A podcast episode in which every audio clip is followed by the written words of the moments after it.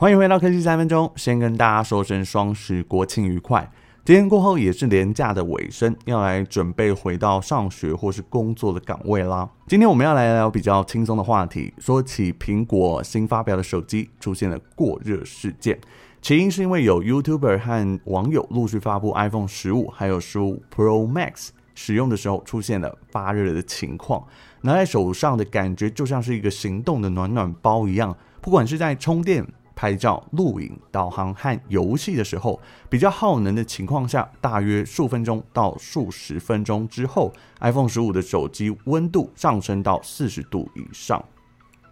那这个还没有改善过热的状况，作业系统的版本是 iOS 十七点零点二，已知会让 iPhone 十五过热的 App 包含大家日常使用的社群平台，IG 啊，或是听音乐的 Spotify。所以，苹果也通知相关受影响的公司要进行软体的改善哦。像是 IG 的母公司 Meta 就在九月二十七号释出了最新的软体修正档。那除了发热的状况，还有一个隐忧是电池的续航问题，就是在 iPhone 十五的续航时间不如外界的预期，不管是在玩游戏或是看高画质影片的时候，续航时间会更短，正常使用只能用不到一天。这样子的情况也引起了苹果用户的抱怨，影响了新手机购买的意愿哦。为此，苹果公司也紧急发布官方的声明，还有改善上述状况的版本 iOS 十七点零点三。针对这个修正的版本呢，主要是针对 iOS 十七系统中存在的系统错误进行的修复，包括导致 iPhone 十五出现过热的问题，还有系统的错误哦。针对换新机的用户初期需要大量的转移资料，还有恢复备份的数据，一时之间会造成后台的 Spotlight 搜寻引擎负担太重，就是帮助我们搜寻手机里面内部的档案系统啊，还有下载更新的应用程式哦。透过这一次 iOS 十七点零点三更新之后，iPhone 十五使用高耗能的 App 或是拍摄录影。发热情况获得了明显的改善。那根据用户的回馈，这个版本更新之后呢，玩游戏的温度也下降了二到三度。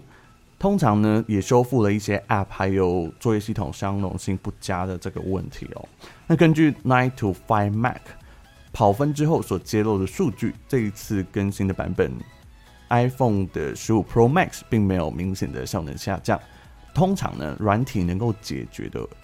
状况都是小事情哦。那我们盘点了一下，iPhone 过去曾经有两款手机也引发了品牌的公关危机。第一个是 iPhone 四讯号接收不良的事件。二零一零年七月，有用户在网络上发布 iPhone 四，在通话时出现了讯号接收不良的情况。那当手机被手握住的时候，讯号就会明显的下降。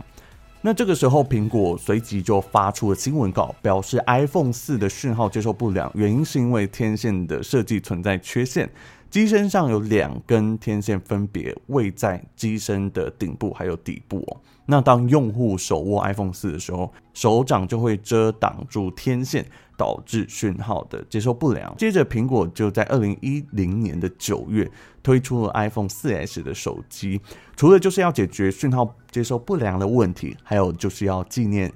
死去的苹果执行长贾伯斯。当时外界就观察，苹果在处理天线门事件的时候表现得不够有诚意哦。因为在事情的发生初期，苹果公司曾经表示，iPhone 四的讯号接收不良是正常的情况，是你拿法不对，并要求用户要自行的解决。那这个回应呢，引发了用户的强烈不满，就在当时被大家骂翻，说一家大公司竟然不愿意负责，导致舆论对于苹果的批评声浪不断。最终，苹果在不得不哦出来喊话，说 iPhone 的讯号接收不良确实是设计的缺陷。那后来，二零一一年贾伯斯离开以后呢，公司也随即推出了我们刚刚有提到，就是 iPhone 4S，它经过重新设计手机的这个框架，加入了双天线的设计，希望可以降低天线门的事件影响，因为借此呢改善这种讯号接收不良的问题。那在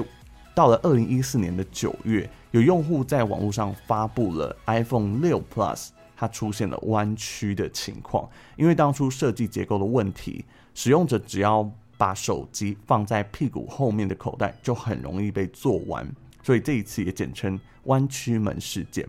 苹果公司在二零一四年十月宣布，受影响的 iPhone 六 Plus 可以提供免费更换的服务。那这一款手机弯曲的原因，是因为机身铝合金的材质存在着韧性不足的问题。那 iPhone 六 Plus 当初的机身采用的是七千系列的铝合金材质，这种材质具有强度高、重量轻的优点。然而，就是因为这样子的关系，导致它韧性也相对比较差，容易受到这种外力时发生弯曲的现象。苹果在这一次的弯曲门事件就采取了比较积极的措施哦，因为它提供了免费更换的服务，还表示在未来所有的机身材质都会提高这个耐用性哦。那再来还有一个品牌就是三星，它过去也有一款手机引发了公关危机。回顾三星的电池门事件，在二零一六年的八月二号推出，在韩国。欧美还有包含在台湾多个国家上市的 Galaxy Note 7，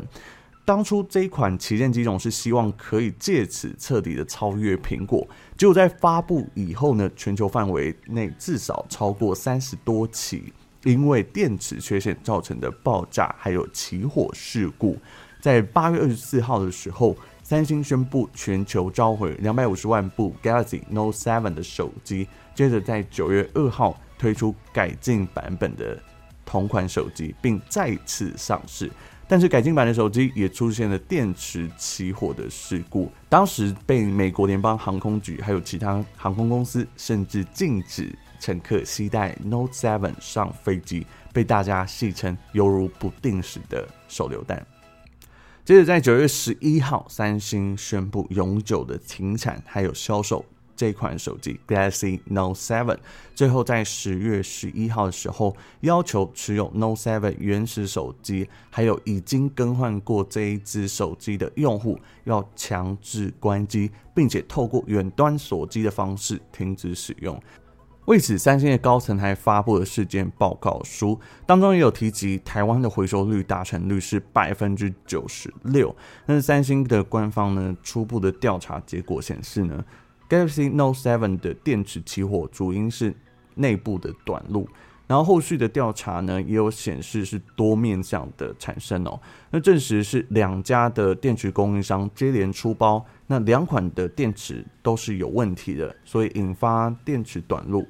一是设计不良，二是制程的瑕疵哦。那针对这次电池门事件，也对于三星造成了巨大的损失。在二零一六年的第四季，利润就下滑，同时也导致在二零一六年的手机销量大幅的下降，市值也蒸发了数百亿的美元，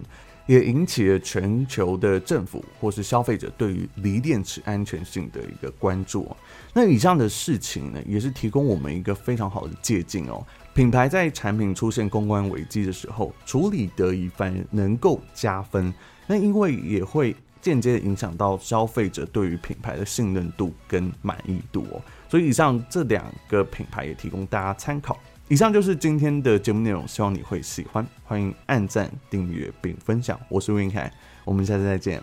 拜拜。